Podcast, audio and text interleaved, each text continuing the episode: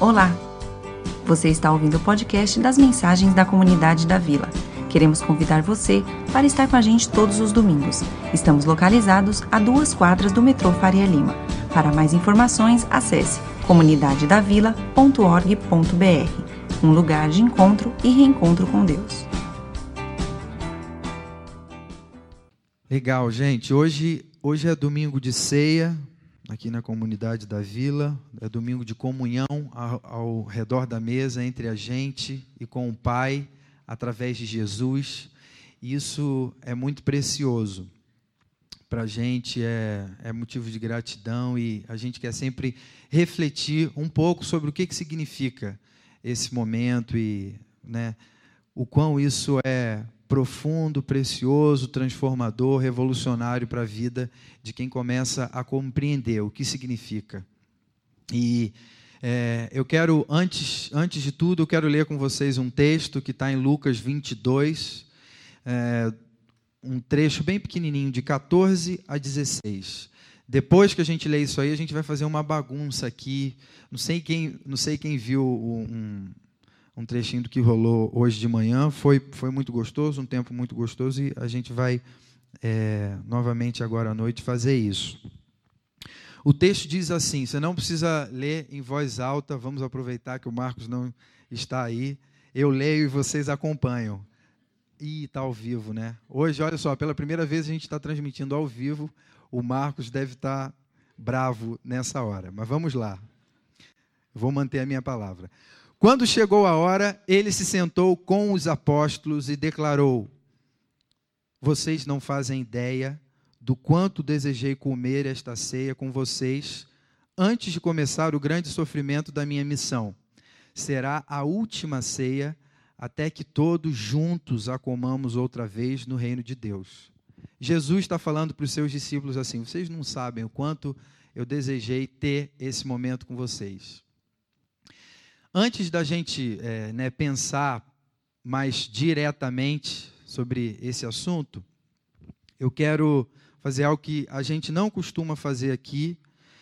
Uh, eu sou uma pessoa introvertida e tímida, então eu estou já me colocando no, no, lugar de vocês. Vocês vão precisar sair um pouquinho do lugar de vocês. Eu ficaria um pouco tímido, mas vocês vão ver que é um pequeno esforço e vai ser legal, é precioso. A gente faz muito pouco isso aqui na comunidade da vila.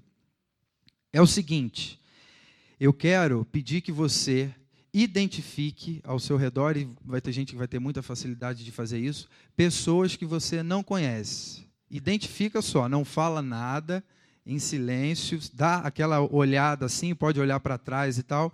Pessoas que você não conhece ou com quem você tem pouco contato. Tá bom? Gente, eu sei, a gente vive na cidade de São Paulo, a gente tem meio que, né, chega, chega a dar um calafrio quando a gente fala assim, identifica alguém que você não conhece e tal. Ai, meu Deus, pastor, o que, que você vai fazer? Não é, não é nada demais. Identificou? Eu vou pedir agora para a gente ficar de pé. Vamos ficar todo mundo de pé. Eu vou sugerir, e é para todo mundo participar, tá? Confie no pastor, vai ser, vai ser legal. Você vai na direção de uma ou duas pessoas que você identificou, com as quais você tem pouco contato ou não conhece. E você vai dar para ela quatro informações a respeito de você mesmo. Muito pessoais, simples e singelas. Primeira informação: o seu nome. Então, vou dar o um exemplo. Eu vou chegar para alguém que eu pouco conheço ou não conheço e vou dizer: Olá, meu nome é Paulo. Mas eu não vou seguir dizendo: Eu sou o pastor da igreja da comunidade. Não eu vou dizer, depois do meu nome, eu vou dizer o meu dia preferido na semana. Olá, eu sou Paulo. O meu dia preferido na semana é segunda-feira. Pastor gosta de segunda-feira, gente. A gente fica com os nossos filhos, a gente descansa na segunda. Segunda informação, minha cor preferida. Olá, eu sou Paulo. Meu dia preferido é segunda-feira, minha cor preferida é preto. A última informação, a quarta, meu prato preferido. Eu sou Paulo, meu dia preferido é segunda-feira, minha cor preferida é preto, e o meu prato preferido é estrogonofe de camarão. Alguém curte? Não é bom, Karina? Vamos fazer isso? Um, dois, três e já. Gente, é sim, simples, é só isso. E aí depois você senta do lado dessa pessoa. Tá bom? Vamos fazer isso? Quatro informações: nome, dia da semana preferido, cor preferida e prato. Gente, depois dessas informações, não é agora para começar a conversar, é só isso. Acabou. Ok? Pode sentar agora, vamos. Eu ia pedir para falar o time também, mas eu fiquei preocupado. Eu falei, não ia dar certo. Ia dar briga, né? Bacana. Bacana. Comunhão, a gente se conhecer um pouquinho mais. Pode parecer muito simples, mas, mas isso faz diferença. E a gente hoje aqui está celebrando comunhão e a gente vai pensar um pouquinho mais sobre isso. Olha que interessante, o texto que a gente leu, ele diz assim: Jesus diz para os seus apóstolos assim: Vocês não fazem ideia do quanto eu desejei comer com vocês essa ceia antes de começar o grande sofrimento da minha missão. Imagina que você está no seu último dia de vida e você vai convidar alguém para comer com você. Quem são essas pessoas? Pensa quem será que são essas pessoas que Jesus, no seu último dia de vida, sabendo, sabendo que vinha um sofrimento muito grande, muito pesado, sua última refeição, a sua última ceia, ele, ele chama pessoas para estar junto com ele. Quem são essas pessoas? Quem são esses caras? Quem são as pessoas que Jesus convida para a ceia? Pensando sobre isso, eu estava lembrando de uma coisa que me ocorreu há pouco tempo atrás. Eu saí para comer com um amigo meu. E assim, a gente tem algumas diferenças, eu e esse meu amigo, físicas mesmo. Meu braço, um braço dele dá três do meu. Ele tem olhos claros, cara bonitão. Saímos para comer. Ele veio aqui na igreja, daqui a gente foi comer num lugar aqui perto que que é, que é sanduíche.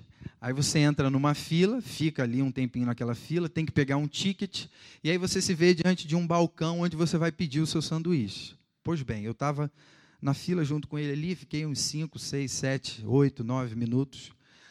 Na fila chegou a minha vez de pedir, eu com meu ticketzinho na mão, olhei para a senhora e falei, eu queria aquele sanduíche ali de pernil. Ela me interrompeu e falou, não, peraí, você estava na fila?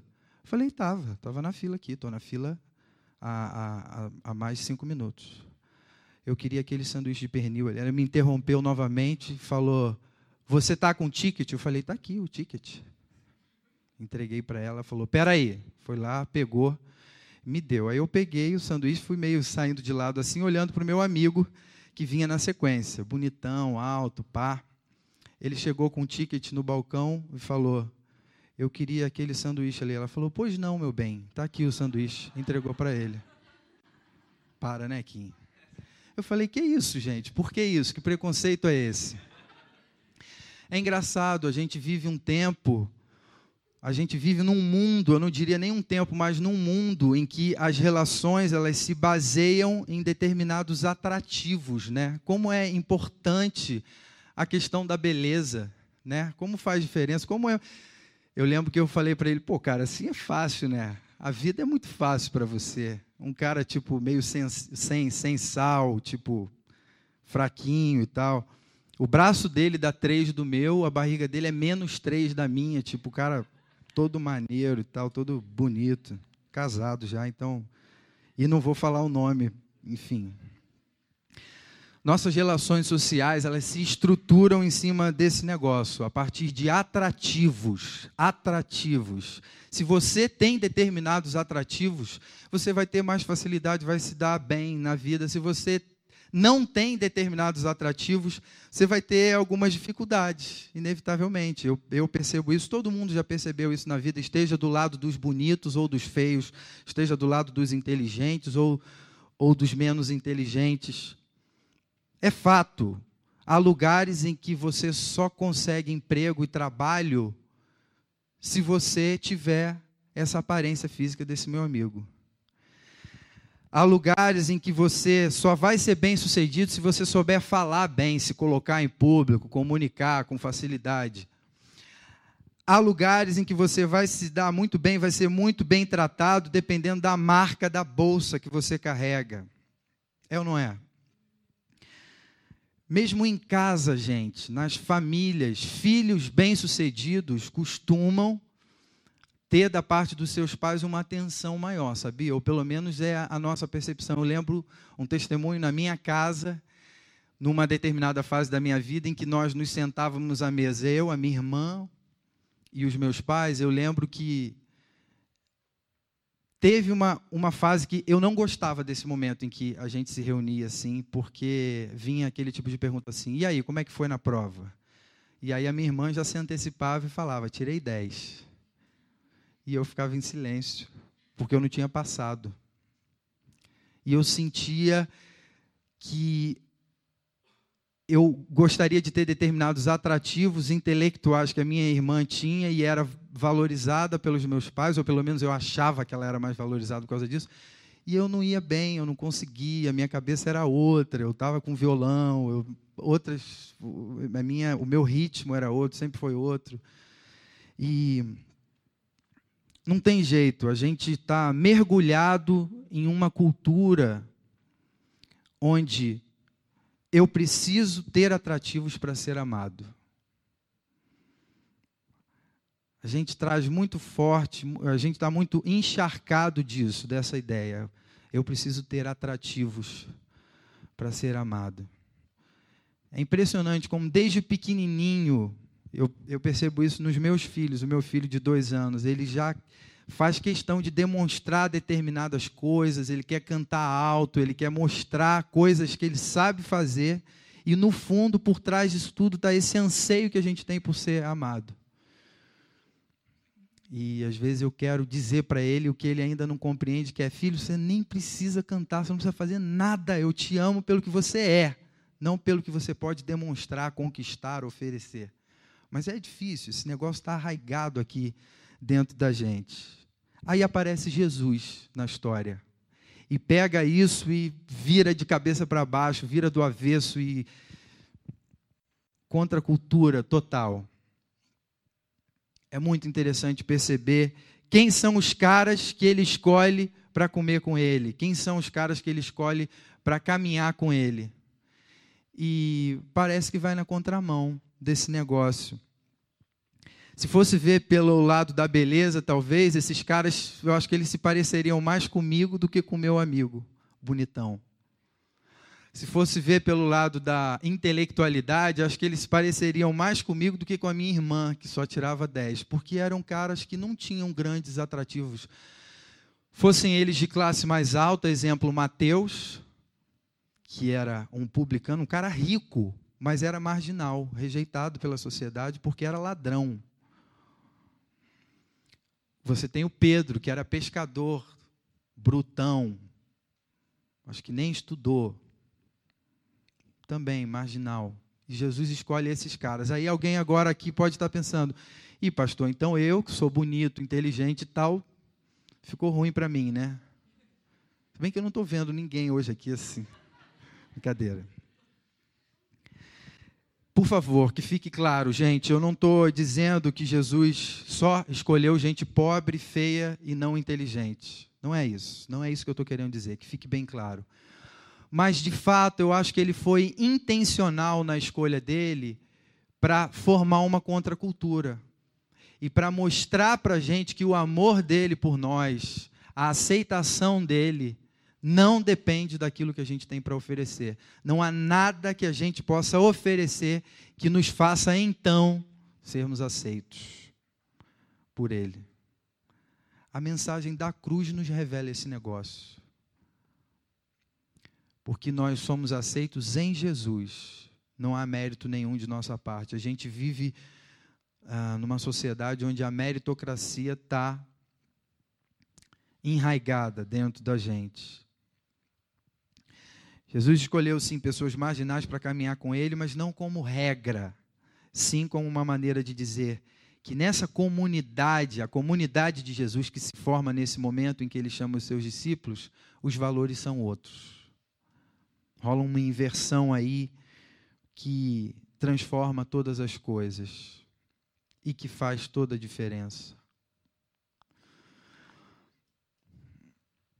É, chegando mais perto então desse momento em que a gente vai celebrar a ceia, eu queria que a gente tivesse esse ponto muito claro.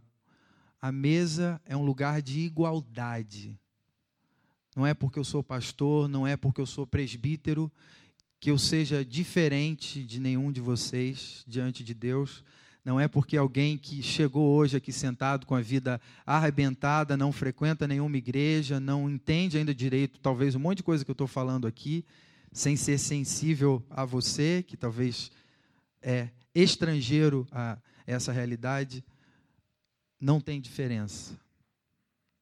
Não tem diferença nenhuma diante de Deus. Jesus nos iguala, estamos todos em pé de igualdade. Tendo isso em mente, eu queria só pensar um pouquinho sobre um conselho, então, que Paulo nos dá. Um conselho que é chave, é fundamental, é até polêmico também para esse momento da mesa. Olha só. Paulo diz assim lá em 1 Coríntios, acho que tem esse texto aí, Camila. Ele diz assim: examine-se cada um a si mesmo, e então coma do pão e beba do cálice. Isso é um conselho que Paulo está dando, algo para a gente fazer antes do que a gente vai fazer agora aqui. Examine-se cada um a si mesmo e então coma do pão e beba do cálice. Esse texto é um texto muito usado nas igrejas tradicionalmente para justificar algumas exclusões que nós fazemos. Ou para justificar quando ah, alguém diz assim, é, não, eu, o, o, o, texto bíblico diz para a gente se examinar. Então, não é assim não. Você não, não é assim não. Você chega e participa. Você tem que se examinar. Eu queria deixar bem claro que o texto não diz examine-se, examine-se cada um a si mesmo, e então deixe de comer o pão e deixe de beber o cálice. A finalidade do conselho de Paulo não é impedir o acesso à mesa, mas é encorajar o nosso acesso a mesa. A mesa de Jesus, guarda isso, você já sabe, na verdade, só para a gente relembrar. A mesa de Jesus não é um lugar de rejeição, mas, pelo contrário, é um lugar de inclusão, de aceitação, de acolhimento, de igualdade. Sabe o que nos une? Não é o fato de sermos pessoas incríveis que agora caminham perto de Deus o que nos une aqui como comunidade de Jesus, assim como os seus discípulos, é o fato de sabermos que somos pessoas que precisam de Jesus, que precisamos ser acolhidas por Ele, e que somos, apesar de quem somos, apesar de não termos os atrativos necessários, nenhum de nós temos os atrativos necessários para sermos amados por Deus. Igreja é isso, é lugar de gente que compreende. A gente tem falado bastante sobre isso. Igreja não é lugar de gente diferenciada no sentido somos santos e ai daqueles que estão fora. Não, é lugar de gente que já entendeu, caramba, eu sou podre, eu sou errado, eu sou pecador. A Bíblia me descreve como inimigo de Deus. O pecado fez essa ruptura, todos nós nos tornamos inimigos de Deus. E o que a gente celebra com essa mesa, com o cálice, com o pão, é justamente essa reconexão com Deus. Jesus nos reconecta com Deus, mas a condição de todos nós é a mesma. Então, quando eu me examino e digo assim, não, é, tá tudo certo comigo, eu estou super apto para participar da ceia. Você não entendeu o convite de Jesus. Não tem ninguém apto. Então, esse exame não é um exame a partir do qual você vai chegar à conclusão de que você não pode participar desse momento. É um exame que você vai chegar à conclusão de que você precisa mais e mais estar perto dele, buscar comunhão com ele, e a mesa é comunhão. E apesar dos seus pecados, dos seus erros, da sua distância, você deve comer sim, sondando o seu coração e pedindo perdão por aquilo que você precisa pedir perdão e pedindo graça, misericórdia sobre a sua vida, sobre a minha vida. Então, examine-se cada um a si mesmo e então coma do pão e beba do cálice. Aqui na comunidade da vila, a gente tem praticado algo que chama, a gente nunca nominou, mas é mesa aberta. Estão todos convidados. Todos convidados. Eu me lembro de uma, de uma parábola que Jesus conta da grande ceia, em que um senhor muito rico prepara um banquete maravilhoso, estrogonofe de camarão, tudo que tem direito, e chama as pessoas importantes, os religiosos, aqueles que são muito bem vistos na sociedade, aqueles que são considerados por todo mundo como, não, esses podem participar de uma ceia bacana. Sabe o que, que acontece? Os caras não vão, não vai ninguém. Aí o Senhor diz para os seus servos assim: saiam pela cidade buscando todo mundo que quiser participar. Os pobres, os excluídos, os marginais, os leprosos, os doentes. Esses são dignos e eu estou convidando para participar. Portanto, nessa noite, se quando você se examina, você se percebe alguém, cara, distante, a minha vida com Deus não está tão legal é você que é convidado para participar. Porque a mesa é lugar de recomeço, é, é lugar de reconciliação, é lugar de nova aliança, de nova comunhão, de um vínculo mais forte, de proximidade. E para a gente fechar, ainda, quando Paulo diz isso, cada um examine-se a si mesmo, tem uma coisa também muito interessante da gente pensar. A finalidade desse conselho de Paulo não é incentivar que eu examine o outro,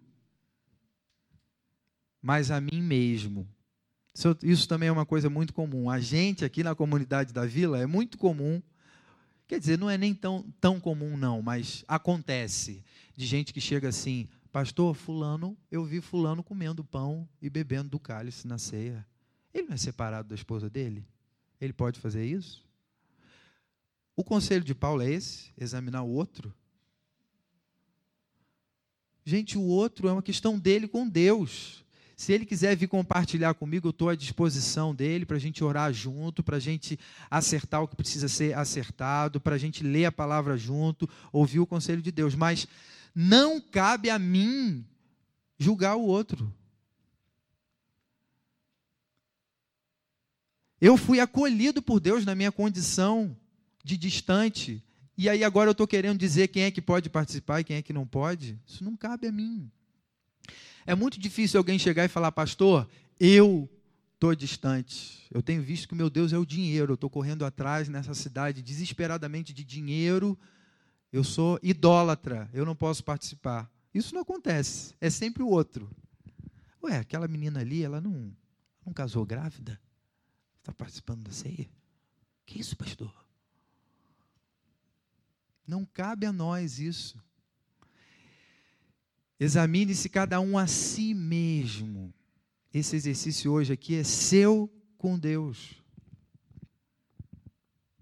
Sem olhar para o lado. Nesse contexto, o problema do outro não é problema seu. É problema dele com Deus. Porque o conselho do apóstolo Paulo para a gente é: cada um examine-se a si mesmo. Então, coma e beba coma do pão e beba do cálice. A mesa de Jesus não é um lugar de julgamento, mas pelo contrário, é lugar de perdão. A vida do outro, então, não é problema meu nesse caso.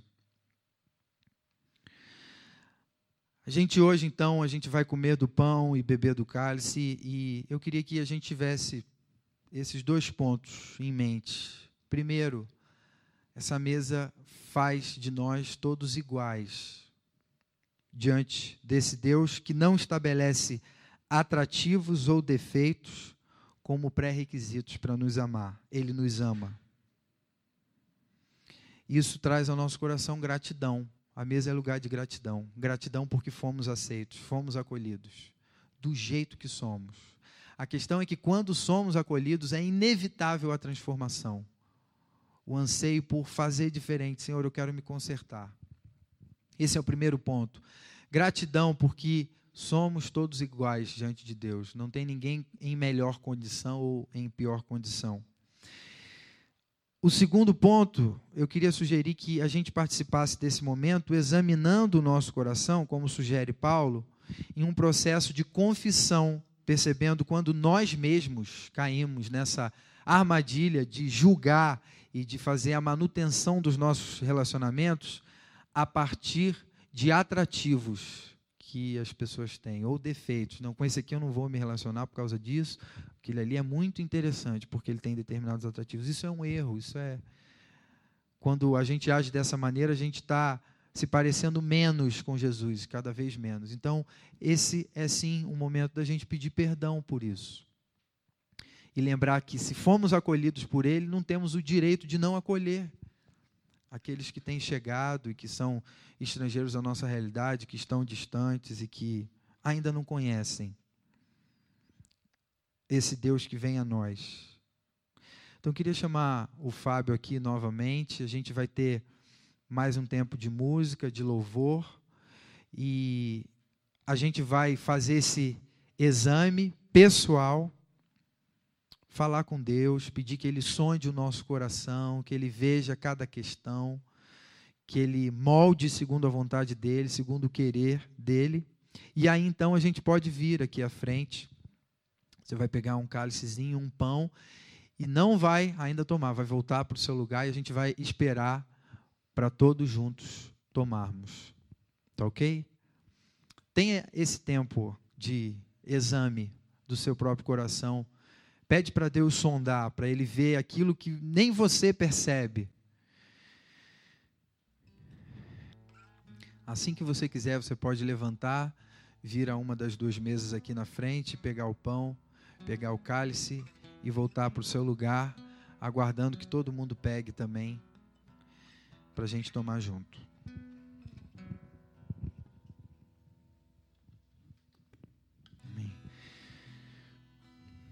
É, a gente não tem noção do valor daquilo que Jesus fez por nós.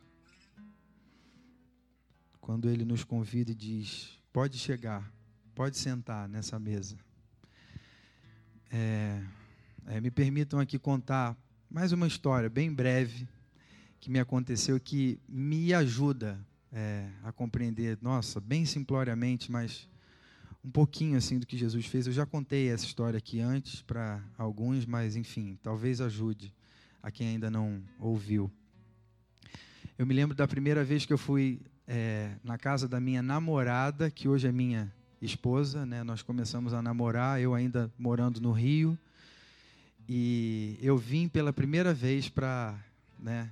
estar na casa dela, né, de Campinas. Ela é de Campinas e eu vim todo meio cabreiro assim. Eu sabia que o pai dela era um cara bravo, muito sério.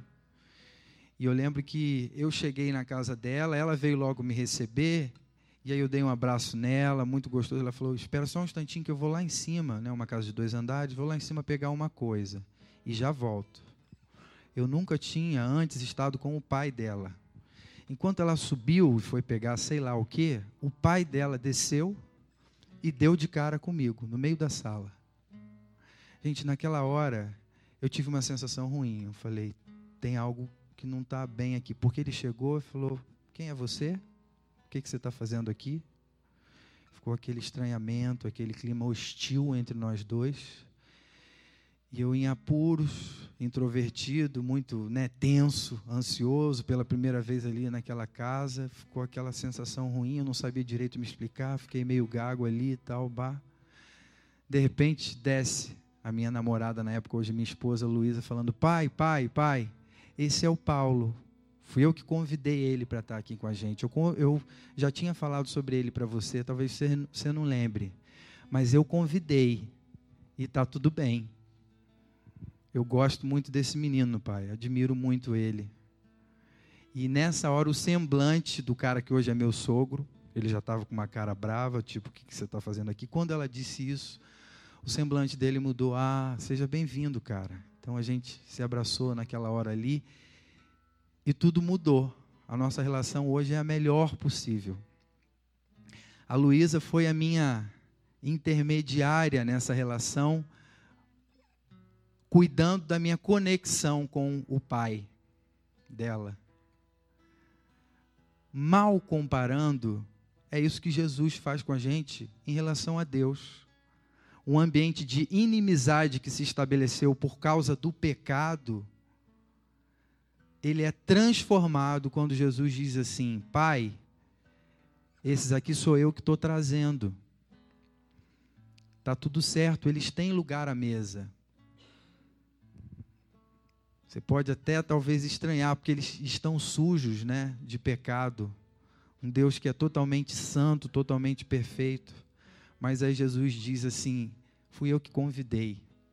E está tudo certo, eles têm lugar à mesa. Eu garanto isso. E então se estabelece uma nova relação, uma nova aliança. Quando a gente fala uma nova aliança. Eu vou, eu vou ler um texto agora aqui que fala sobre isso. Aí a gente compreende o que é uma nova aliança. É uma nova relação. É a possibilidade de uma nova conexão com Deus. É isso que Jesus nos oferece. É isso que a gente celebra, agradece quando a gente está diante da mesa. Paulo, em 1 Coríntios, ele diz: E tendo dado graças, Jesus partiu o pão e disse: Tomai e comei, isto é o meu corpo, que é partido por vós. Fazei isso em memória de mim. Vamos comer juntos?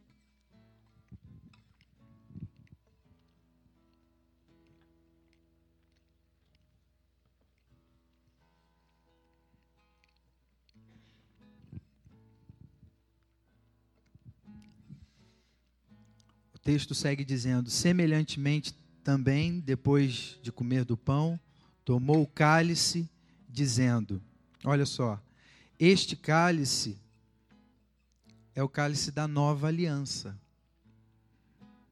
do novo relacionamento que pode existir entre a criação e o Criador, tendo Jesus como intermediário, como aquele que diz: pode entrar, está aqui o seu lugar, a mesa.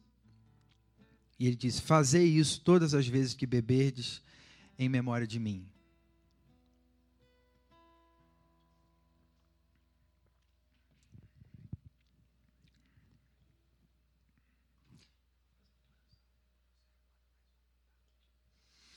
Vamos orar com gratidão pelo que Jesus fez e faz por nós e nos garante na cruz um lugar à mesa, um lugar na comunhão, um lugar no corpo, um lugar na comunidade de Jesus. Senhor, a gente não tem noção, ainda assim, do valor, da profundidade, da grandeza do que Jesus fez por nós na nossa relação com Deus, na nossa conexão com a fonte da vida. Desconectados dessa fonte, o nosso destino é a morte. E aí Jesus entra na história para nos reconectar a tempo com essa fonte de vida. E nós te louvamos, Senhor, e te agradecemos por isso, mesmo sem compreender plenamente. Mas pela tua palavra a gente sabe que a gente está num processo de compreensão. E muito obrigado, porque talvez hoje aqui a gente tenha conseguido entender um pouquinho mais, pensar um pouquinho mais a respeito disso e assim sendo, se aproximar um pouquinho mais de ti. Esse é o nosso desejo, esse é o anseio do nosso coração estarmos mais perto de Ti, cada vez mais conscientes do que o Senhor fez por nós. Teu sacrifício na cruz, pagando o preço que nós não teríamos condições de pagar, nenhum de nós. Revelando diante de Deus atrativos que nós não temos, mas que ganhamos quando o sangue de Jesus se derrama sobre nós e nos purifica de todos os nossos pecados. Muito obrigado, porque em Jesus nós temos atrativos que nos credenciam a um relacionamento transformador com Deus. Muito obrigado, Senhor, por isso. Muito obrigado pelos atrativos que Jesus nos concede. É esse, são esses que nós queremos. Nós queremos ser uma comunidade reconhecida pelos atrativos que Jesus concede. Muito obrigado por isso, Senhor. Nós te louvamos nessa noite te agradecemos, celebrando nova vida, possibilidade de recomeço, perdão, aceitação, acolhimento que temos na mesa de Jesus Cristo que temos na comunidade de discípulos. Louvado seja o teu nome. Amém.